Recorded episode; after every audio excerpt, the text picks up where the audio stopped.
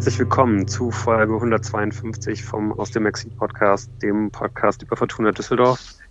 Ich bin Lukas und ich begrüße heute bei mir in der Leitung den Jan. Hallo. Hallo zusammen. Und den Tim. Hallo Tim. Einen wunderschönen guten Abend.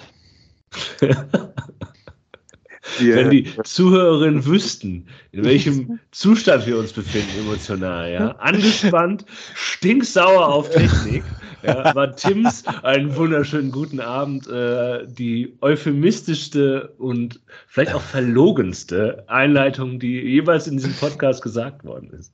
Ja. Uh, da ist die Last hochgelegt. ja, Ich habe es leider gehört, äh, wir, wir hatten echt äh, ein paar technische Probleme. Deswegen muss jetzt wahrscheinlich auch die Folge etwas kürzer ausfallen, ähm, als wir das eigentlich geplant hatten. Und wir werden wahrscheinlich auch irgendwie das ein oder andere Thema, das eigentlich wichtig ist, rausstreichen müssen. Genau, wir hatten noch überlegt, einige Themen bei der Mitgliederversammlung waren ja quasi so im Beobachtungsstatus geblieben, darunter äh, Fortuna Düsseldorf gegen die Stadt. Da hat es äh, seit gestern nochmal eine Verschärfung gegeben durch einen beim offiziellen Portal von äh, D-Live, dem Betreiber der Arena, ähm, veröffentlichten Artikel, der zeigt, dass, ich sage, ich will nicht sagen, dass das Tischtuch zerschnitten ist zwischen Stadt und Verein, aber es ist sehr am Zerreißen. Und auch ähm, die Diskussion über den Investoreneinstieg bei der DFL, auch wenn Alexander Jobs wahrscheinlich von einem strategischen Partner sprechen würde, und den ähm, dazugehörigen Diskussionen und Nicht-Diskussionen oder dass der Vorstand versucht jetzt quasi sich nicht an den die Entscheidung der Mitglieder halten zu müssen, sondern dass die so ein bisschen über den Aufsichtsrat laufen zu lässt und dass es dazu auch noch ähm, diverse Informationsveranstaltungen, beziehungsweise eine Informationsveranstaltung jetzt geben wird diese Woche. Ähm, all das werden wir nicht im großen Rahmen besprechen, sondern wir werden direkt auf Nürnberg gehen. Ja, so wir hoffen aber, dass wir da wenigstens dann in der nächsten Woche ähm, ausführlich nochmal drüber sprechen können. Da wird das Thema sicherlich jeweils nicht äh, weniger aktuell sein und dann ja, kommen wir da mit Sicherheit drauf zurück. Die Stimmung wird aber vielleicht genauso beschissen sein, äh, weil die Fortuna in der Zwischenzeit äh, aus dem Pokal geflogen ist. Nein, äh, wir wollen diesen, diesen äh, müssen sich hier ein bisschen, uns ein bisschen rausreden aus diesen anderthalb Stunden Technik beschimpfen. Ähm, wie fangen wir ja, an in diesem Nürnberg-Spiel? Ja, aber was, was für eine bessere Gelegenheit könnte es halt geben, um die Laune zu verbessern, um sich jetzt halt nochmal ein bisschen daran zurückzuerinnern, was da eigentlich am Samstag in Nürnberg passiert ist. Ja, das, ähm, das ist eine, eine Steilvorlage. Ja, Tim gegangen ist, konnte man ja auch wirklich nicht so richtig damit rechnen von, von Anfang an, ähm, dass man da halt irgendwie so ein Spiel aufs Parkett legen würde, oder? Also das wirkte ja. ja. schon eher so, als würde man da mit der letzten Kapelle auflaufen und ähm, sich irgendwie so durchwursteln müssen. Ja, man war, hat sich schon die Augen gerieben, dass man tatsächlich ohne Klaus und Solis beginnt und dann ähm, tatsächlich immerhin Jordi Device wieder am Start war, aber ja, mh, mm, äh, wie es am Ende äh, ausgegangen ist, äh, war ja auch lange Zeit nicht absehbar. Also äh, in der ersten Halbzeit hat man zwar bis zum vorletzten Pass ähm, ganz, ganz gut den Ball laufen lassen und Nürnberg laufen lassen, aber ähm, lange Zeit auch nicht die Torgefahr ausgestrahlt, ähm, die man dann danach ähm, eiskalt ähm, ja, umgesetzt hat in fünf Tore. Also ähm, lange Zeit war das halt ein 0 zu 0 der schlechteren ähm, Sorte. Ja. Man, ja. Ja, aber ich finde, dass man direkt von Anfang, dass man halt schon, also die ersten zehn Minuten, da ist halt nicht viel passiert, aber man hat gesehen, ja. ach, die Fortuna ist eigentlich besser im Spiel. Ja, ja ähm, also, da, da, da klappt irgendwie was und es klappt auch irgendwie anders, als man hm, das vielleicht die mal vorher gesehen hatte. Es war sehr auf Kurzpassspiel ausgelegt, sehr auf ein ja. Passspiel, sehr auf so, Steil, äh, auf so Klatschbälle, äh, die und da konnte man sich, ach so, ja, das ist interessant. Man versucht viel über durch die Mitte zu machen und äh, die Außen waren ja nicht so stark besetzt, ähm, weil auch ja, der Appelkamp kein klassischer Außenstürmer ist. Und man konnte, wie du vielleicht auch angedeutet hast, schon sehen, okay, die Fortuna ist besser im Spiel, aber ja, du hast recht, es war jetzt nicht so, dass da plötzlich ganz viele Torchancen draus waren. Aber man sah, dass die Fortuna halt schon die bessere Mannschaft ist von den beiden ja. auf dem Platz. Ja, also man sah, wer letzte Woche äh, fünf Tore geschossen hat und wer letzte Woche 1 zu 4 verloren hat. Also das sah man von, von, vom Anstoß weg. Ähm, und ähm, tatsächlich gab es auch eigentlich nur eine Mini-Phase, wo Nürnberg dann äh, mal das Spiel auch nach vorne irgendwie überhaupt äh, angedacht hat. Und das war nach dieser ähm, längeren Unterbrechung, nach dem der Schiedsrichter ja verletzungsbedingt gewechselt werden musste. Äh, da scheint dann äh, Christian Fjell irgendwie nochmal ähm, seine Mannschaft äh, äh, daran erinnert zu haben, dass äh, es wahrscheinlich relativ illusorisch ist, gegen Fortuna 90 Minuten lang die Null zu halten ähm, und man deshalb ein Tor braucht, um heute Punkte zu holen.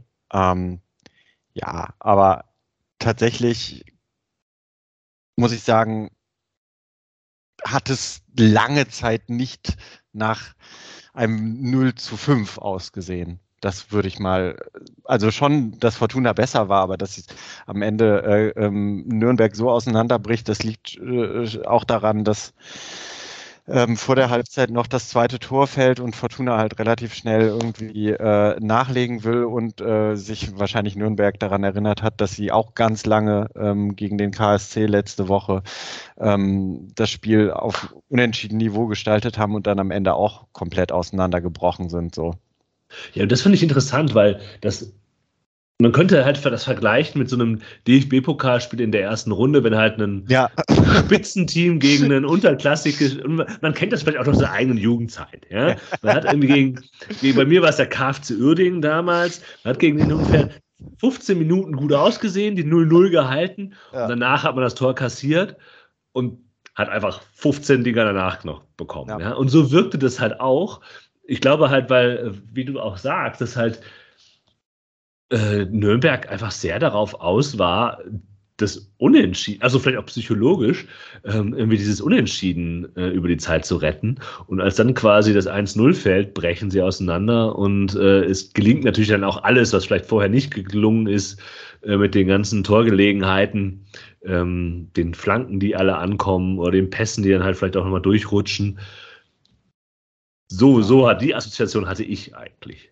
Ja, also. Aber jetzt jemand, äh, der, der das Spiel leider nicht sehen konnte, mal mit der Frage, also kann man, kann man das Spiel denn irgendwie vor allen Dingen von, von, von der Nürnberger Seite her, äh, her erklären, irgendwie genauso wie, wie letzte Woche, wo man ja zumindest die erste Halbzeit irgendwie vor allen Dingen von der Schalker Seite her irgendwie erklären musste? Oder kann man doch einfach sagen, dass bei der Fortuna wirklich alles gelingt und dass sie da wirklich ein richtig perfektes Spiel halt irgendwie auf den, auf den Rasen legen und dass das eben auch vor allen Dingen die Stärke ist. Also dass man es halt wirklich schafft, irgendwie zum Beispiel Vermey genau in die richtigen Situationen zu, zu, zu, zu bringen und so weiter. Weil, also wenn ich mir die Zusammenfassung schaue, da sind schon einfach viele Situationen, wo halt irgendwie richtig viel Platz ist. Weiß ich nicht. Also wenn man irgendwie sieht, dass halt irgendwie bei jeder, bei jeder Chance irgendwie Dennis Jastremski halt irgendwie richtig viel Platz hat und da so richtig schalten und walten kann und so, da, da muss doch eigentlich auch irgendwie bei, bei, bei Nürnberg irgendwie alles schiefgelaufen sein. Ja, es war insgesamt, ähm, würde ich sagen, ähm, beides.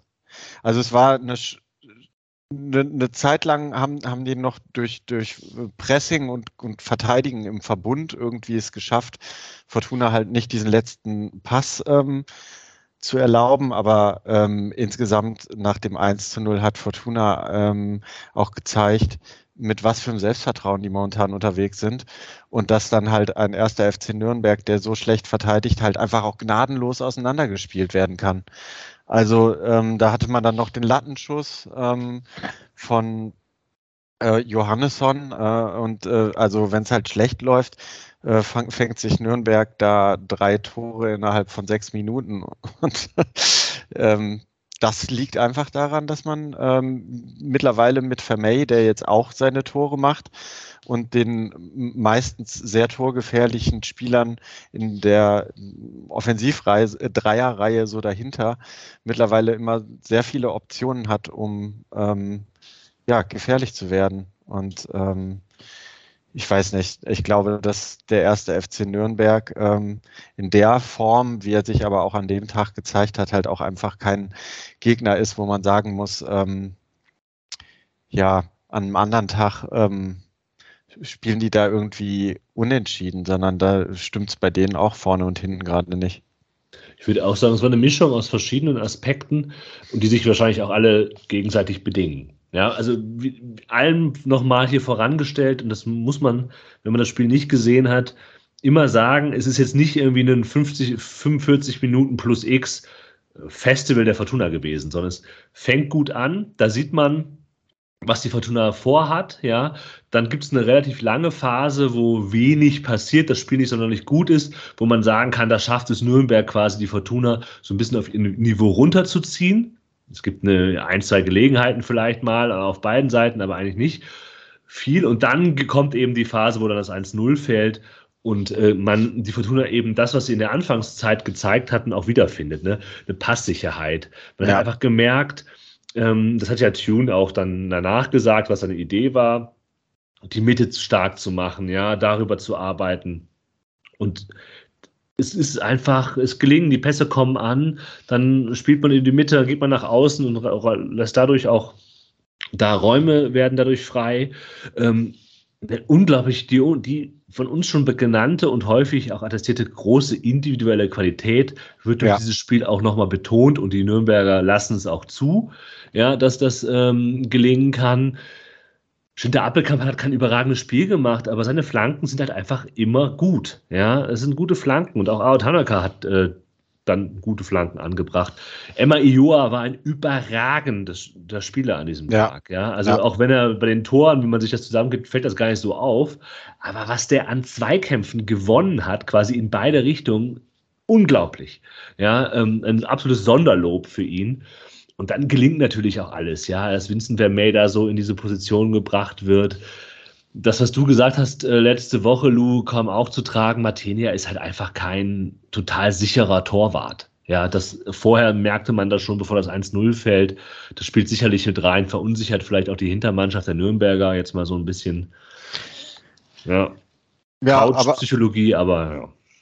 Also tatsächlich, bis, bis, bis dann die, die ganzen Tore vorne äh, fallen, ähm, äh, die Defensiv-Zweikampfquote von Emma, und das war super wichtig, und äh, Jamil Siebert will ich in der ersten Halbzeit noch hervorheben, der an den zwei, sag ich mal, Stellen, wo es mal bei Nürnberg schnell geht und direkt geht und steil geht, ähm, gegen seinen Spieler Lohkemper einfach mal sowas von abgebrüht, die zwei Dinger bereinigt, ähm, wo man halt einfach denkt, der, der, der Junge ist irgendwie schon zehn Jahre im Profigeschäft dabei und äh, hat nie was anderes gemacht. Also das war auch ähm, großartig. Und nachdem dann diese Tür nach dieser kurzen Unterbrechung, wo sich Nürnberg nochmal gefangen hatte, durch Siebert zugeschlagen wurde ähm, und das 1-0 fällt, in dem Moment merkt Fortuna einfach, ja, verdammt, wir sind einfach hier ähm, die bessere Mannschaft heute, was wir vielleicht die ganze Zeit schon gemerkt haben, aber es münzt sich jetzt auch in äh, Tore um und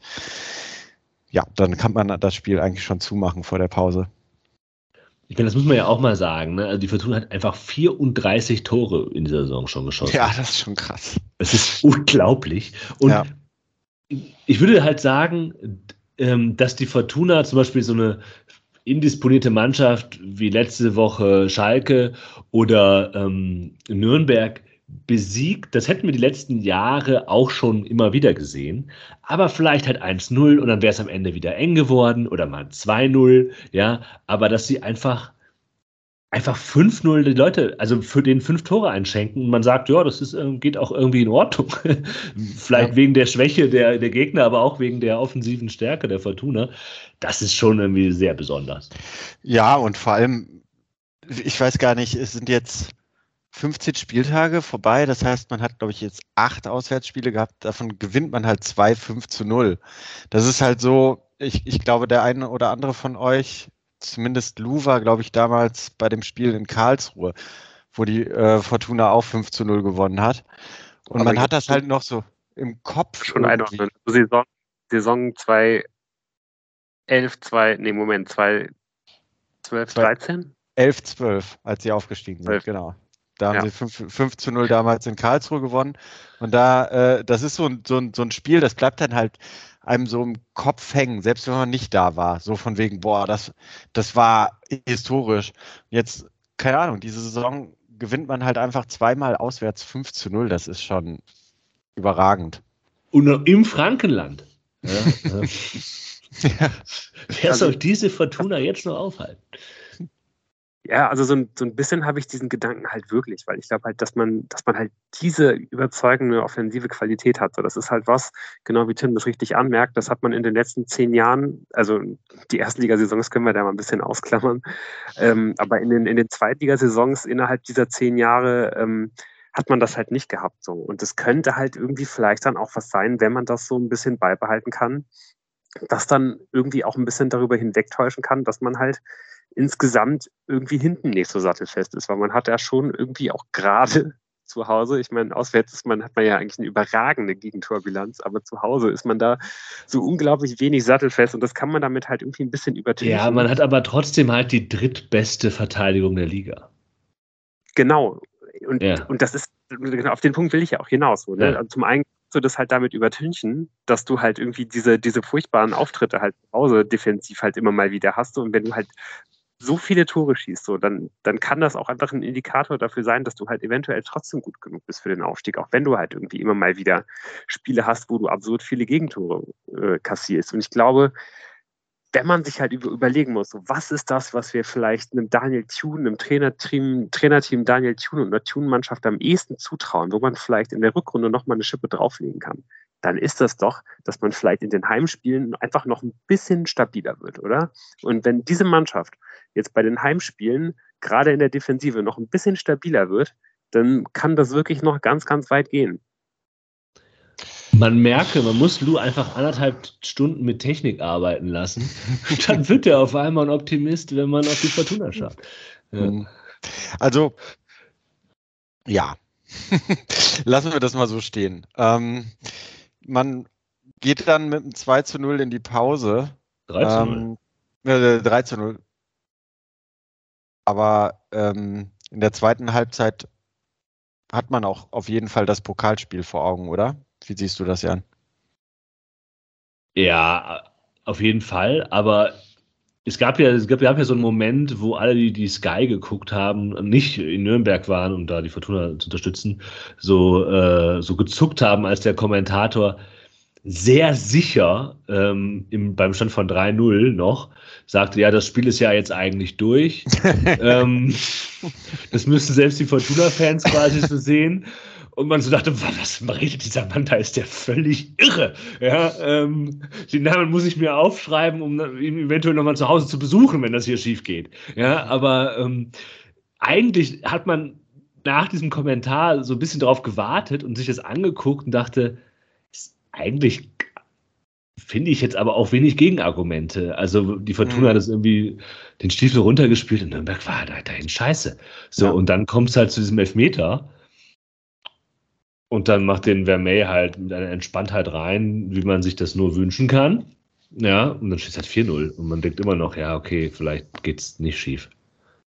Ja, ja, natürlich. Also nach dem Tor sowieso. Aber ähm, meinst du, dass äh, ja diese Schonung von Spielern für das, äh, für das Spiel gegen ähm, Magdeburg äh, morgen äh, nicht stattgefunden hätte, wenn man da jetzt nicht das vierte noch gemacht hätte, weil man jetzt schon so auf drei Gegentore gefressen hat? Also das glaube ich nicht. Nee, glaube ich nicht. Nee, nee. Ja, also da nee, das war für mich jetzt so ein, ein Punkt. Mhm. Okay. Ich, weiß nicht, ob man, ich weiß nicht, ob man halt so früh halt schon Uchino gebracht hätte, wenn es halt äh, wenn es halt nicht schon 4-0 gestanden hätte. Und ich weiß nicht, ob man so früh halt auch äh, Simasu so zu seinem ähm, Zweitliga-Debüt halt irgendwie noch gebracht hätte. Also vielleicht hätte man einfach noch ein bisschen gewartet damit, oder? Ja, aber also, du hast das Spiel, du hast das Spiel halt nicht gesehen. Also Nürnberg war schon hart ungefährlich. Also die haben bis zur 70. Minute oder so noch keinen Ball aufs Tor bekommen. Also das ist auch ein Teil der Wahrheit über das Spiel. Ja. Und die haben, also trotz des, also dass die, man gegen die Fortuna dreifach wechselt, entweder zur Halbzeit oder, oder schon noch in der ersten Halbzeit, ist ja mittlerweile Standard. Davon, davon äh, gehen wir ja immer aus. Und eigentlich kommt dann halt, kommen da ja auch irgendwie jetzt keine völlig blinden Fußballer äh, von Nürnberg auf den Platz, aber es ändert eigentlich auch nichts. Gut, vielleicht ist es auch einfach dann vorbei. Ne? Die war ja letzte Woche schon irgendwie angeschlagen. Ich fand es interessant, dass ähm, dass dann trotzdem noch Klaus kommt für Jastremski, mhm. weil das ja eigentlich dem Spieler schon widersprechen würde. Und der Platz war ja, wurde ja auch nicht besser durch den Schneesturm, der dann einsetzte. Ähm, ich, vielleicht liegt es daran, dass man die Leute im Rhythmus halten will und denen noch irgendwie, aber. Und, und weil äh, Dennis Jastremski halt platt war. Also der hat halt auch wirklich einen ziemlich weiten äh, Aktionsradius gehabt, was ja auch, glaube ich, so gedacht ja. war. Also ja. der ist ja tatsächlich in der Mitte und auf beiden Seiten immer mal wieder aufgetaucht in der ja. offensiven Dreierreihe. Und ähm, ich glaube, wahrscheinlich hat er die Losung auch bekommen von Tune, äh, Rennen, bis es nicht mehr geht. Und dann äh, lassen wir irgendjemanden, äh, also auch zur Pause jetzt, wo es 3-0 steht, rennen halt weiter, bis es nicht mehr geht. Und dann lassen wir einen äh, von unseren Rekonvaleszenten äh, sich anschwitzen für, für morgen. Ich bin mir nämlich, äh, ich bin guter Hoffnung, dass, dass da äh, Felix Klaus äh, wieder beginnen wird. Ja, das glaube ich auch. Ja. Das muss man ja auch noch. Wurde, glaube ich, sogar Pressekonferenz hm? gesagt, ne, dass Solis und, und Klaus halt sogar wieder so fit sind, dass sie halt abgeben können. Aber trotzdem kann ich mir auch gut vorstellen, genau wegen dem kräfteraubenden Spiel von Jastremski, der ja einfach immer lossprintet, wenn, wenn es halt irgendwie geht, ähm, dass man ja halt auch geschaut hat, dass der auf jeden Fall morgen Abend in Magdeburg theoretisch auch irgendwie äh, seine, äh, sein, seinen Anteil von den eventuell 120 Minuten halt nochmal frei. halt ah. das halt wenn, wenn man den da einfach 90 Minuten jetzt noch mal hätte drauf, äh, ja, draufgelassen hätte. Mhm. Das stimmt, ja. aber ja, man muss ja, man muss ja, man, wir haben es jetzt schon vorher sagen müssen, ne? Also, dass man, man gewinnt auswärts in Nürnberg überzeugend und dann halt nicht mehr mit der 1A-Mannschaft, sondern halt so mit der 1B-Mannschaft, ja. Gerade Zollis und Klaus, die leistungsstärksten vielleicht, also Zoll ist der, allein wenn man sich die Scorerwerte anguckt, der ganz offensichtlich leistungsstärkste bei der Fortuna, ähm, kann einfach ersetzt werden. Und das liegt vielleicht auch daran, dass er natürlich, also man sieht ja eben, dass Jastremski ganz toll ist, ist ja, ist jetzt irgendwie eine, eine, Weisheit, die jetzt irgendwie nicht vom Baum gefallen ist, aber dass der wichtige Spieler halt Vincent Vermey zu sein scheint in diesem System, der ja. eben, den man hoch anspielen kann, der abtropfen lassen kann, der irgendwie so der Stürmertyp ist, den die Fortuna braucht. Ja, und den sie, das war ja unsere Frage, glaube ich, am Anfang der Saison. Ja, wer, wie wollen, wie die Fortuna eigentlich offensiv spielen? Ich erinnere mich noch an dieses Spiel gegen Hertha, ähm, wo man eben diese Frage noch nicht klar beantworten konnte und wo er vielleicht irgendwie noch einen Platz finden musste.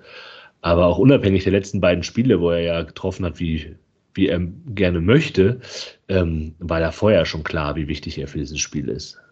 Ja, das ist einfach ähm, ziemlich ähm, genial, dass äh, man, dass der Gegner jetzt weiß, da ist jemand vorne drin, der, wenn der mit dem Rücken zum Tor angespielt wird, dann kann er gut äh, ablegen. Und wenn man seinen Kopf findet, dann, dann scheppert's. Also ist auch, glaube ich, jetzt echt ein mittlerweile sehr unangenehmer Spieler, den man als Abwehrspieler ungern verteidigt.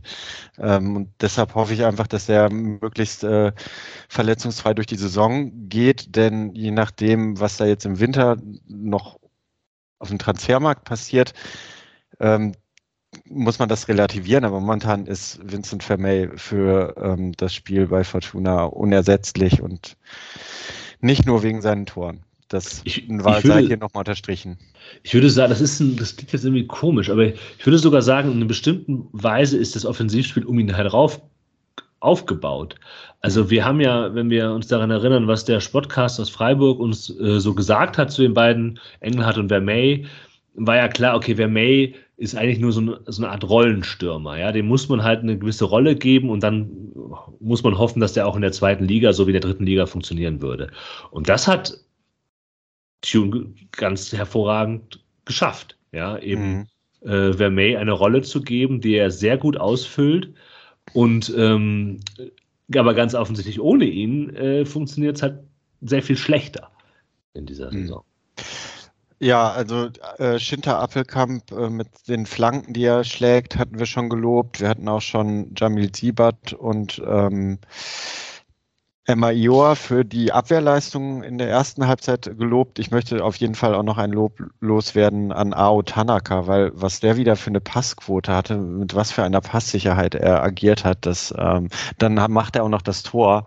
Also äh, es war wirklich so eine Leistung, wo du dir halt danach denkst, wenn jetzt so Wodka auch noch fit ist, dann hat der Trainer die Qual der Wahl. So. Mittelfeld hat er sie bestimmt, ja. Lu, hast du noch eine Frage? Zum Beispiel zum 5-0. Jona, nimm jetzt, äh, schießt zum 5-0. Wunderschön gemacht. ja, herrlich. Also, der Junge find, äh, sammelt äh, äh, Tore und äh, Selbstvertrauen. Und vor allem hat er, glaube ich, jetzt, also wenn man sich das doch mal anschaut, hat er jetzt insgesamt vier Tore, glaube ich, gemacht äh, für, die, für die Fortuna in der zweiten Liga. Ich glaube, es sind vier, eventuell sind es fünf. Ich glaube, es sind vier. Und alle haben eigentlich gleich ausgesehen. So, ne? Also er kommt ja irgendwie immer so ein bisschen in dieser Rolle als, würde man, glaube ich, sagen, Reliever, irgendwie so als der, der, der Pitcher, der halt irgendwie am Ende nochmal irgendwie reinkommt, um, um das Spiel halt irgendwie zuzumachen. Kommt dann wie ganz am Ende nochmal rein, wenn der Gegner halt irgendwie eigentlich schon am Boden liegt so und äh, tritt dann irgendwie nochmal drauf quasi. macht dann irgendwie das Spiel endgültig zu und macht das halt mit einer Eiseskälte. Also jetzt auch schon wieder bei, dem, bei diesem 5 zu 0 also wenn man sich anschaut, wie, wie, wie, wie Niemetz halt dann jeweils abschließt, so der, der Torwart hat jeweils bei all diesen Toren, die er, glaube ich, macht, hat er halt nicht den Hauch einer Chance. Also man, man, man kann solche Tore auch schießen und der Torwart ist halt irgendwie noch nah dran. Aber ich weiß nicht, der hat irgendeine bestimmte Art auch dann in der Fußarbeit. Also jetzt da bei dem 5 zu 0, der macht irgendwas so, dass halt der Torwart gar nicht wirklich damit rechnet, dass der so abschließt, wie er halt abschließt und der Ball ist halt schon an ihm vorbeigekullert, bevor er sich überhaupt irgendwie so richtig bereit macht, irgendwie da mal hinterher zu springen. Also ich glaube, wenn man wenn man es schafft, Niemetz halt mehr in diese in diese ganz klaren Abschlusssituationen zu bringen, das ist natürlich die absolute Königsdisziplin, überhaupt so, dann ähm, ja, dann könnte der halt noch ein bisschen wertvoller werden, als er, als er das halt im Augenblick hat ist.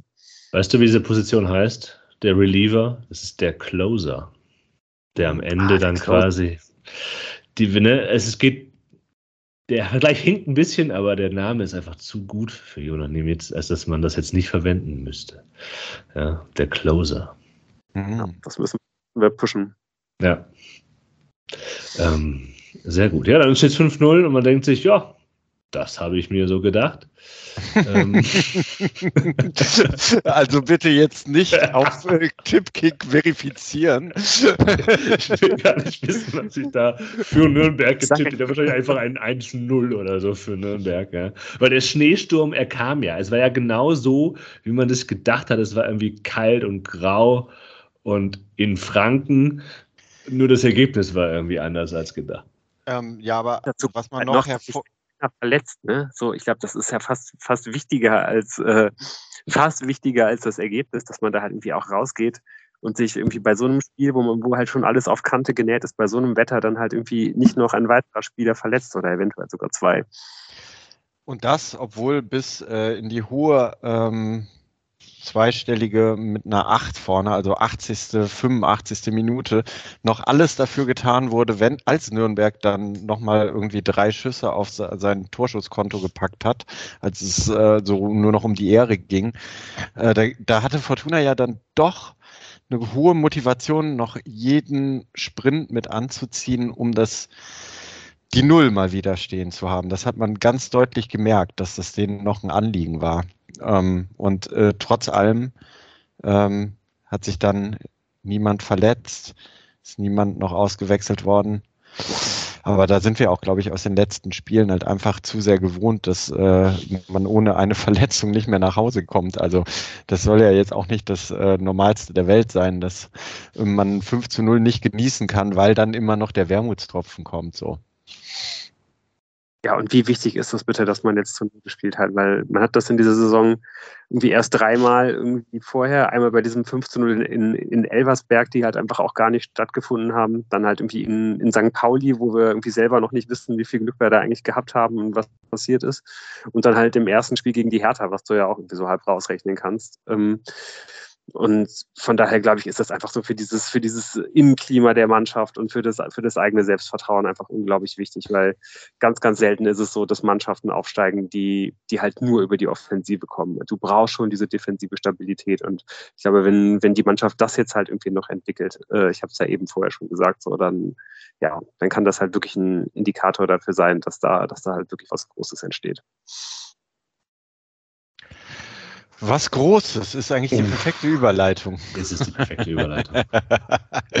ja, also was Großes wäre es mit Sicherheit mal wieder ins Pokalviertelfinale vorzudringen. Äh, selbiges äh, kann man morgen erreichen. Es geht nach Magdeburg, wo man noch zweimal jetzt vor der Winterpause äh, antreten muss. Und ähm, von daher können wir jetzt auch die Gegnervorschau gerne so in, in zwei Blöcken machen, aber so ein paar Facts zu Magdeburg, äh, Lou, hast du mit Sicherheit rausgefunden. Ja, ein paar, paar Sachen schon, aber es sind jetzt gar nicht so die, die super überraschenden Sachen, weil das Magdeburg äh, der, der letzten und der vorletzten Saison ist halt auch noch das Magdeburg von dieser Saison. Hat er überhaupt nichts am, am Spielstil geändert. Christian Tietz äh, setzt halt weiter auf diesen ganz klaren Ballbesitzfußball und hatte halt auch die volle Rückendeckung des Vereins, ähm, was man halt nicht zuletzt auch deswegen sieht, ähm, weil ich meine, es sind jetzt in der zweiten Liga in den letzten Tagen und Wochen ja dann doch einige Trainer ausgetauscht worden. Mhm. Auch in Hamburg ähm, hätte es da vielleicht Anlass gegeben, aber es war dann doch relativ ruhig, muss ich sagen, dafür, dass man da echt eine relativ fiese Negativserie hatte. Man ähm, hatte, ich weiß nicht, ob ihr euch noch daran erinnern kann, irgendwann, irgendwann dieses wilde 6 zu 4 äh, Spiel gegen die Hertha gewonnen. Mhm. Und ähm, danach ist es dann halt auf einmal irgendwie abgerissen. Also da waren die Magdeburger noch wirklich irgendwie oben so mit Kontakt zu den Aufstiegsplätzen dabei. Dann kam eine Serie aus ähm, ja, zwei Unentschieden und sechs Niederlagen in der Liga. Also ähm, hat dafür gesorgt, dass man wirklich Richtung Abstiegszone getaumelt ist und jetzt hat man aber endlich wieder zweimal gewonnen. Und ähm, ja, das hat man halt eben auch deswegen geschafft, weil man wieder, weil man eben auf Christian Titz vertraut hat. Äh, wurde halt dann auch ähm, ja, wurde, dem wurde mehrfach der, der, der Rücken gestärkt von der Vereinsführung und es scheint sich ausgezahlt zu haben, auch wenn man vielleicht nochmal kurz anmerken muss, dass diese beiden Siege, die man jetzt gerade zuletzt geholt hat, zum einen gegen Osnabrück und zum anderen gegen Kaiserslautern geholt wurden, sind beides nicht die formstärksten Mannschaften in der Daher ähm, ist dann schön gesagt, ja. ähm, ist dann vielleicht morgen dann doch nochmal irgendwie eine ähm, ja, etwas ähm, besser zu beurteilende ähm, Nagelprobe, wie sie dann letztendlich gegen die Fortuna spielen werden. Man kann sich auf jeden Fall darauf, darauf einstellen, dass, äh, dass es da gut hin und her gehen wird. Auch, die Fortuna hat ja ganz gerne den Ball und spielt gerne nach vorne und hat mal das ein oder andere Offensivspektakel mit drin und die Magdeburger eben auch. Also ich bin wirklich sehr gespannt, ob das da morgen so in Scheibenschießen geht weil ähm, die, die Magdeburger werden sich auf jeden Fall immer darauf einlassen. Also ganz egal, gegen wen man spielt, man zieht den eigenen Stiefel durch. Äh, man, man ist in der zweiten Liga halt auch die äh, Mannschaft mit dem meisten Ballbesitz, hat 60 Prozent. Das klingt jetzt erstmal nicht so, aber die äh, zweite Mannschaft, die Mannschaft mit dem zweitmeisten Ballbesitz ist St. Pauli, die haben dann schon 55 erst. Also das sind schon Welten äh, muss man sagen. Und das ist natürlich eben auch eine, eine Stelle, wo man halt die Magdeburger so ein bisschen mit, mit knacken kann, weil sie halt eben diesen extremen Ballbesitzfußball mit diesen vielen spielerischen Lösungen und immer hinten rausspielen, nie einen Ball rausschlagen, immer hinten flach rausspielen. Das machen sie halt. Ähm, man weiß halt genau, worauf man sich einstellen kann. Ähm, da wird es einfach keine Überraschung geben. Und die Magdeburger tun es halt eben auch mit einem Personal, ähm, das halt eben nicht das Niveau der, der Düsseldorfer hat. Also das sind alles keine schlechten Fußballer, um Gottes Willen. Aber die, die individuelle Qualität von 1 bis 11 in diesem Kader äh, der, der, der Fortuna haben sie halt nicht.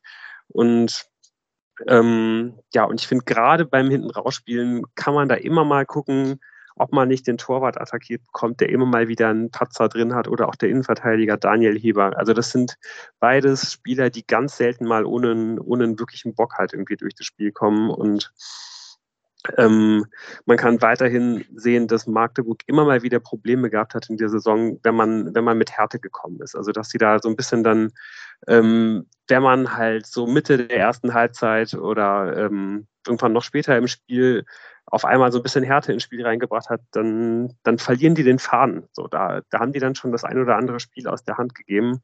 Und vielleicht ähm, kann man sich das ja auch so ein bisschen im Hinterkopf behalten, dass man da, wenn es da irgendwie gut laufen könnte, die ein bisschen mit aus dem Konzept bringen kann. Und eine weitere ähm, Schwäche, die man ausmachen kann, ist, ähm, dass insgesamt halt auch so von 1 bis 11 äh, der, der Spieler, die da auf dem Platz stehen, Magdeburg oft nicht die größten sind und ähm, oft größere Probleme haben, Standardsituationen zu verteidigen und ähm, generell halt die Luftduelle zu gewinnen.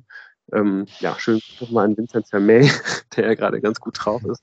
Auch da kann man sie auf jeden Fall knicken, äh, knacken und ähm, ja, muss aber der, natürlich, äh, natürlich irgendwie immer ähm, ja, halt aufpassen, dass man, dass man, dass man einfach den Magdeburger nicht auseinandergespielt wird. Und da gibt es zwei Schlüsselspieler. Das ist zum einen auf der, auf der 6 Daniel Elfpadil, das ist der entscheidende Mann für die Ballzirkulation. Also wenn der gut ins Spiel kommt und die Bälle aus der tiefen Position verteidigen kann, dann, ähm, dann kann es halt gut sein, dass dieses, dieses Uhrwerk, die Maschine irgendwie ans Laufen kommt. Das sollte man im besten Fall schon irgendwie unterbrechen, dass er halt nicht so gut mit den beiden Achtern neben ihm ähm, connecten kann. Und auf jeden man halt immer aufpassen muss, dass das auf der Linksaußenposition ähm, Barisch-Artig, der, der absolute Unterschiedsspieler der, der Magdeburger, hat die meisten Assists in der zweiten Liga gegeben, ähm, hat einfach eine super starke Technik, guten Abschluss, dribbelstark, ist schnell, bringt halt einfach alles mit, aber ist halt auch oft, ähm, ja, es, es, ist aber auch schnell zu frustrieren. Also ich glaube, wenn man da einen guten Trash-Talker hat, der mal den einen oder anderen Spruch halt irgendwie starten lässt, äh, das halt jetzt natürlich ein bisschen die Frage, okay, wer, wer ist bei der Fortuna der beste Trash-Talker? Da, da, können wir alle bis morgen nochmal überlegen, wer ist da auf den ersten Blick nicht so richtig äh, eingefallen, aber gut. Aber man muss auf jeden Fall auf, auf, auf Barisch-Artig halt aufpassen. Und ähm, da wird mit Sicherheit, ich denke mal, auf ähm, ja auf den Rechtsverteidiger sehr viel Arbeit zukommen. Und ich weiß nicht, ob ihr mir dazu stimmt, das wird wahrscheinlich wieder Emanuel Lejoa sein, oder? Ob der ein ja. guter Trash-Talker ist, weiß ich aber nicht. Nee, nee, nee. Ist er nicht. Ich glaube, der ist zu nett. Ja, glaube ich auch. Also ist er, aber er ist, das braucht er nicht, weil er sportlich so zu überzeugen weiß, dass er gar nicht auf diese Ebene gehen muss. Ich frage mich ja, ja auch, ähm, äh, bist du, also, gehen wir schon in die Fragerunde oder hast du noch was, Lou? Nee, das war's. Ich frage mich ja, wie man Schinter Appelkamp einbauen kann, allein für die Standards. Weil Vermeys und Device mit guten Standards füttern, das scheint mir mhm. attraktiv mhm. zu sein, äh, angesichts dessen, was du gesagt hast, Lou.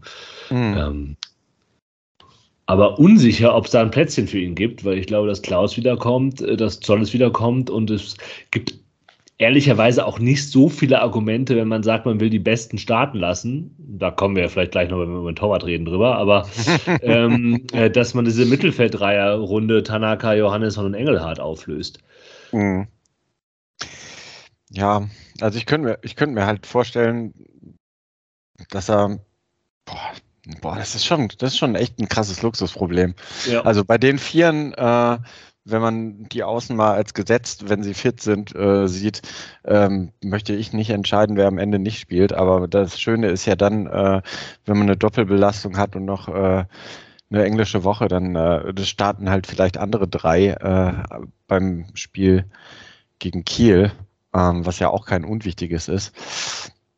Ist ja schon schön, dass man einen von der Bank bringen kann. Ich habe auch irgendwie so ein Gefühl, aber dass Schinter anfangen wird und einer von den anderen dreien im Mittelfeld ähm, von der Bank kommen wird.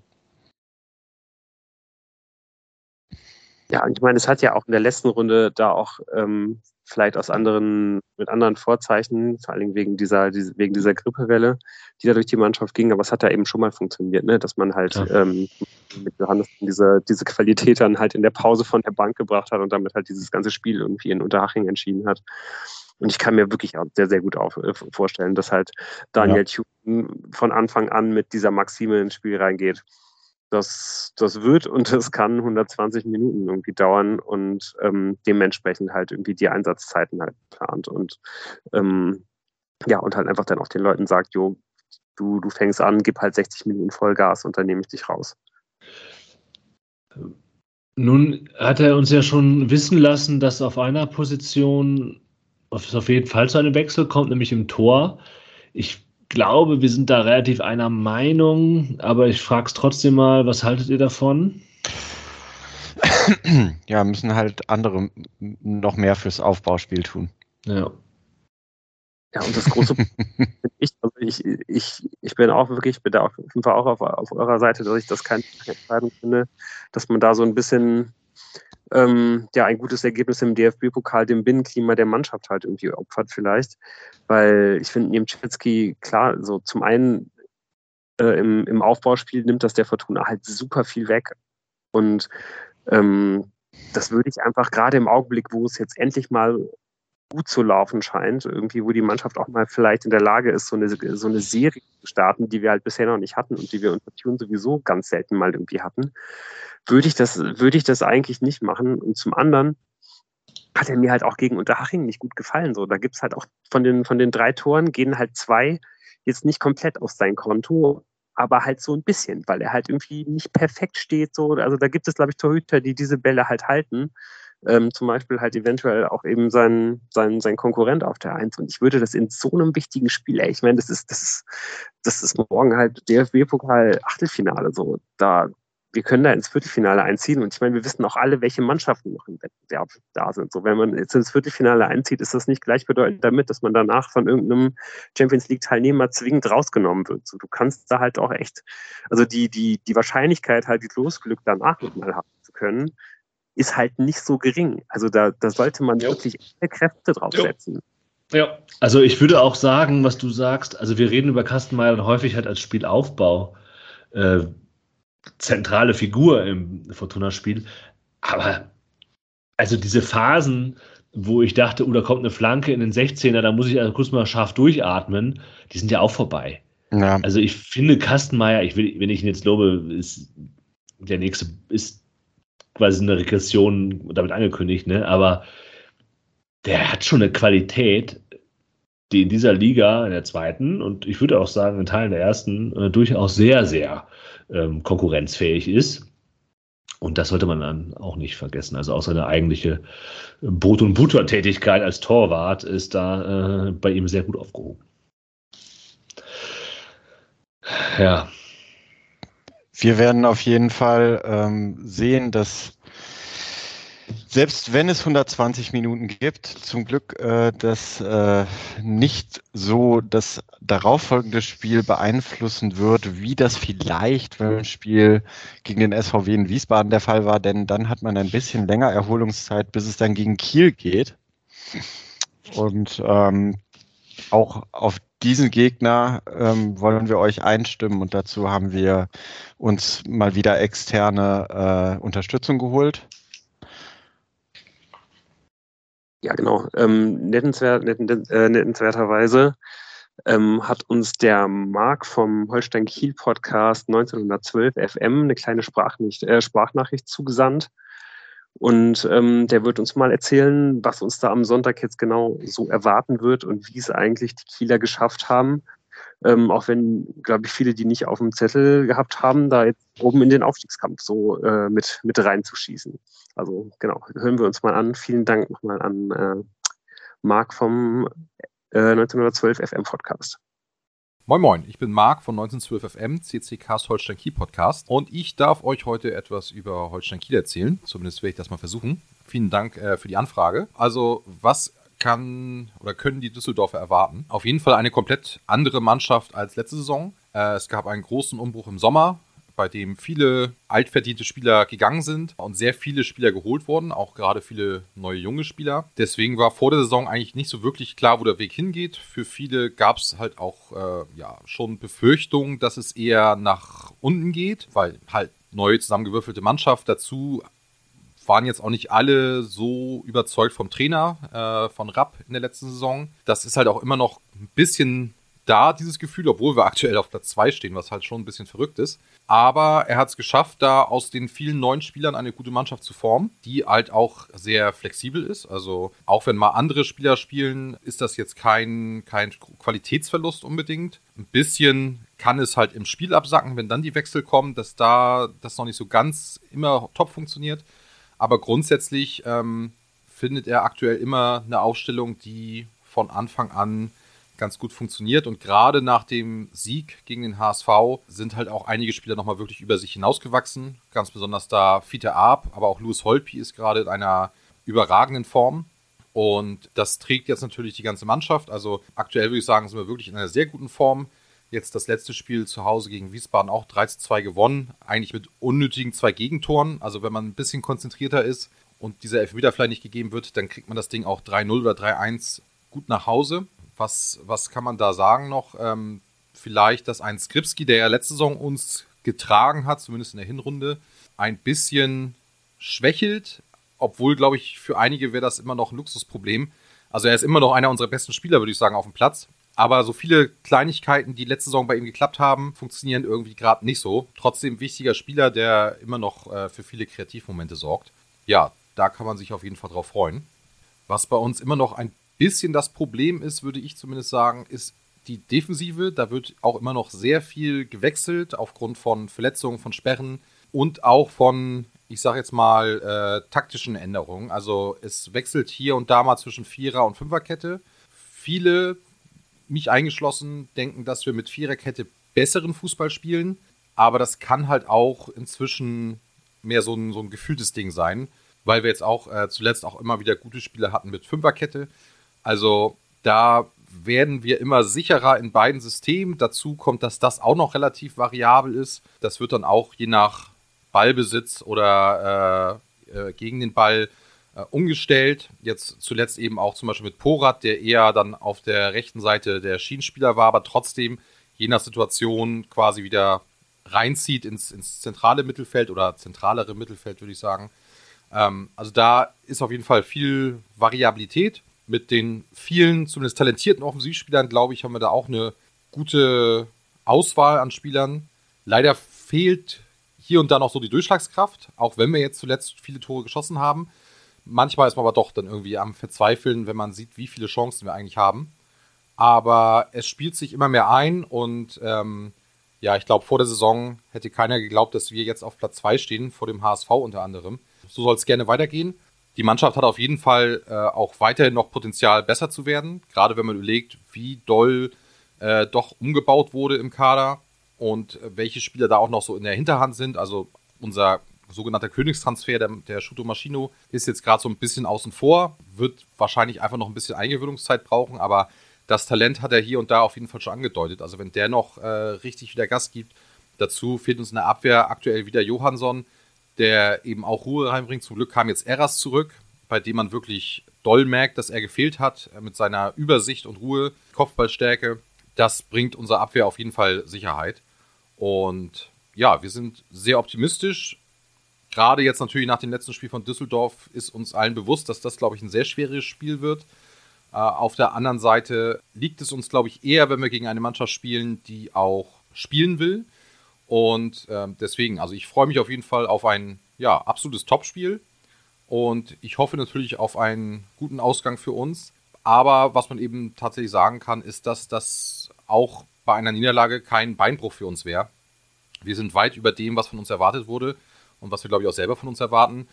Und deswegen ist momentan eine sehr gute Stimmung und ich glaube, ähm, die wird uns auch bis zur Winterpause nicht kaputt gemacht werden. Ja, auf jeden Fall nochmal vielen Dank für die Anfrage. Ähm, ich hoffe, die Infos bringen euch ein bisschen weiter. Auf jeden Fall vielen Dank und ähm, auf ein schönes Spiel, würde ich sagen. Tschüss. Ja, wir haben gehört, äh, da scheint einiges auf die Fortuna fort, äh, äh, zuzukommen.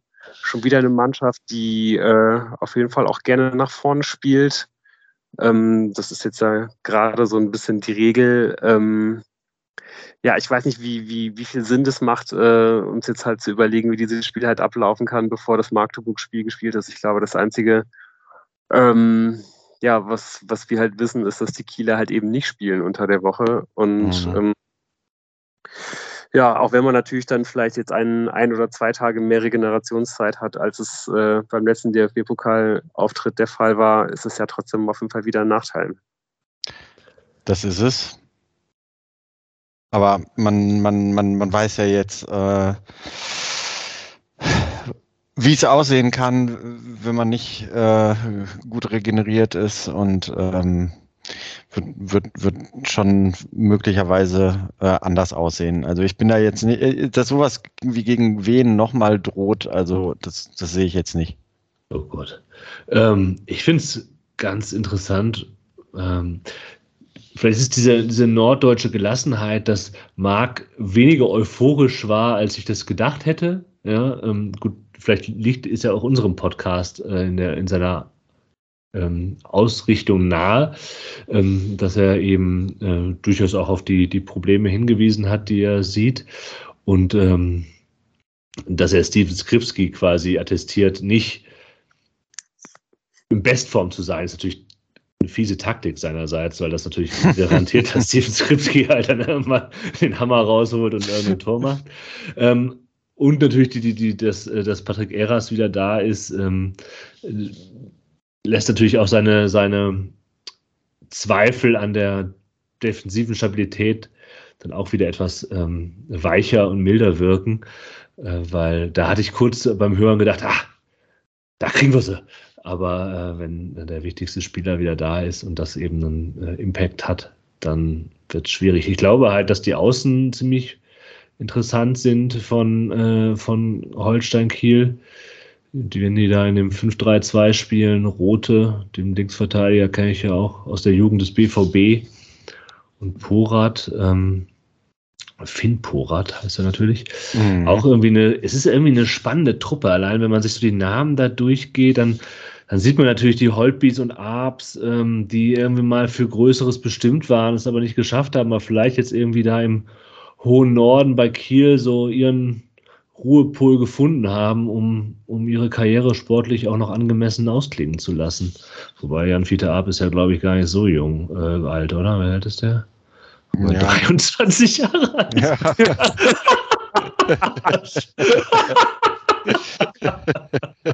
Aber was, trotzdem irgendwie so dieselbe, also ich würde sagen, das ist doch trotzdem so dieselbe HSV-Zeit, oder? So Holtby und, und, und Jan Fiete Ab, so, so 2012 HSV. Ja war gut. Ja. Mhm. Ja, nur halt zehn Jahre auseinander im Geburtsjahr. Ja, ähm, ja gut, das. Ähm, aber ja. Ne, man kennt, er, er hat einen Wiedererkennungswert.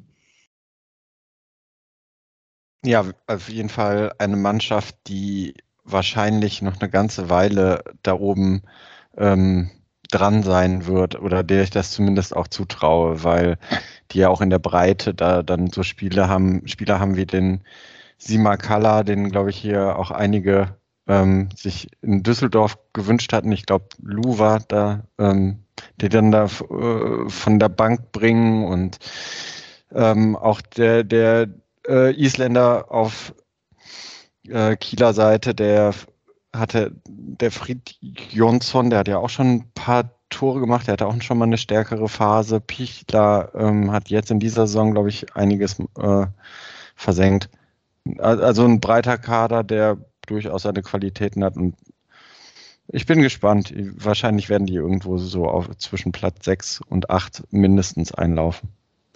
Aber jetzt mal eine Fra Frage an. Ja, Lou? Also eigentlich wollte er jetzt eigentlich noch mal so ein bisschen zum Spiel zurück, dass ich halt äh, eigentlich, und das sollte ich jetzt natürlich wieder nicht sagen, eigentlich ein gutes Gefühl habe, weil ich glaube, diese Mannschaften, die halt so ein bisschen mitkicken, mhm.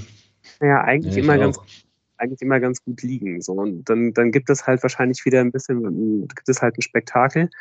Aber im Augenblick dann die Fortuna letztendlich eigentlich immer die Mannschaft, die wenn sie dann halt einigermaßen ähm, aus dem vollen schöpfen Personal dann halt wirklich eben diese, diese Einzelspieler hat, die dann im Zusammenspiel äh, irgendwas kreieren, was dann halt dafür sorgt, dass man am Ende ein Tor mehr schießt. Ja, ich habe gerade den heilsamen Moment gemacht. Ähm, ich hatte quasi so ein bisschen den Spielplan auf und würde jetzt einfach auch sagen, dass ja, die Gegner die letzten beiden Wochen das natürlich auch so ein bisschen ähm, mitbestimmt haben. Und wenn man dann so ein bisschen nach oben scrollt, dann kommt direkt das Spiel in Fürth und das Heimspiel gegen Wien Wiesbaden. Ähm. Aber das, das wäre jetzt, glaube ich, nicht unbedingt ein Gegenargument, Lou. Aber ich, klar, die beiden Nürnberg und Schalke waren halt schon richtig schlecht äh, als Gegner. Und ich werde jetzt euch eher so noch gefragt zum Abschluss, ähm, ist das jetzt die Spitzenmannschaftswochen, äh, wenn man gegen zweimal gegen Magdeburg spielt und dann gegen Holstein Kiel? Wo man quasi zeigen muss, dass man es ist und dass es eben nicht nur an schwachen Gegnern liegt, die halt irgendwie nicht verteidigen können. Ja, mit Sicherheit, weil man nochmal zeigen muss, ähm, auch bevor es dann in die Transferperiode geht, dass man äh, ähm, alles in die Waagschale wirft, um, um, um nächstes Jahr ähm, möglicherweise die Liga nach oben zu verlassen. Also äh, in der Liga sind das zwei ganz entscheidende Spiele und ich meine, über, im Pokal allein auch wegen dem finanziellen Wert, aber wie, wie, hat Christian Weber heute auf der Pressekonferenz gesagt, über allem steht natürlich der sportliche Wert und dass man auch mhm. mal gerne so ein Finale spielen will. ähm, nein, aber das sind einfach drei immens wichtige Spiele, um dann ähm, eine schöne Winterpause zu haben und äh, sind auch alles drei Spiele, die man durchaus an guten Tagen gewinnen sollte. Ja. Das, das ist halt irgendwie auch genau das, was, was einfach immer an diesen Spielen hängt. Ne? Ich glaube, wenn du jetzt, wenn du jetzt ins Viertelfinale kommst und dann am Ende halt um den Aufstieg mitspielst, aber nicht aufsteigst, so dann ist es halt trotzdem keine schlechte Saison gewesen. Dann ist es halt eine, dann ist es halt eine ordentliche Saison gewesen. Und ähm, und du hast dann natürlich ja sogar dann eventuell noch die, die, die Chance, mit ein bisschen Glück sogar vielleicht noch eine Runde weiterzukommen. Und in der Liga ist es halt genauso du hast jetzt eben noch diese beiden Spiele und die, die entscheiden auch, finde ich, ehrlich gesagt, darüber, wie man halt über diese Rückrunde, über, über, über diese Hinrunde halt am Ende ja. redet. Du hast jetzt, du hast jetzt ja. halt 27 Punkte. Wenn du noch ein Spiel gewinnst, eins, also wenn du jetzt noch drei Punkte holst, hast du 30 Punkte. Das ist ziemlich genau in den letzten fünf bis zehn Jahren immer so Kursrelegation gewesen. Wenn du jetzt aber beide Spiele gewinnen solltest, dann hast, dann hast du 33 Punkte. Das ist eigentlich eine, eine Summe, da bist du, glaube ich, bis auf letztes Jahr äh, der ASV natürlich, bist du damit eigentlich in den letzten Jahren immer aufgestiegen. Ne? Also mit, mit, mit, diesem, mit, mit diesem Punkteschnitt, ne? mit, mit 66 Punkten. So. Und wenn du 33 Punkte haben solltest, oder auch selbst, ne, ich, ich glaube, wenn man jetzt sagen würde, wir, wir gewinnen eins, wir spielen eins unentschieden, 31 Punkte, das ist, das ist in Ordnung. Das ist absolut in Ordnung. Da bist du genau an dieser Scharnierstelle, Platz zwei, Platz drei. So, das, da, da, da hätte man sich nicht viel mehr wünschen können. Aber eins von diesen beiden Spielen solltest du halt unbedingt gewinnen, glaube ich, damit wir halt in die, in die, die Winterpause gehen können und sagen können, jo, alles klar, wir sind halt irgendwie einigermaßen im Soll, wir sammeln die Kräfte und äh, weiter geht's. Ja, weiter geht's. Weiter geht's bei uns dann nächste Woche. Da kriegen wir erste Fingerzeige äh, darauf, äh, in, ob, ob diese Hinrunde eine gute Hinrunde gewesen sein wird. Exakt. Was braucht es, um den Aus dem Exil-Podcast unter 55 Minuten Sendezeit zu halten? Richtig. Einen mega krassen Technikabfuck, Hass und Wut zu Sendungsbeginn, um dann aber eben noch äh, mit, mit irgendwie Optimismus und Frohsinn in die Woche weiterzugehen. In dem Sinne, macht's gut. Ciao. Ciao. Tschüss.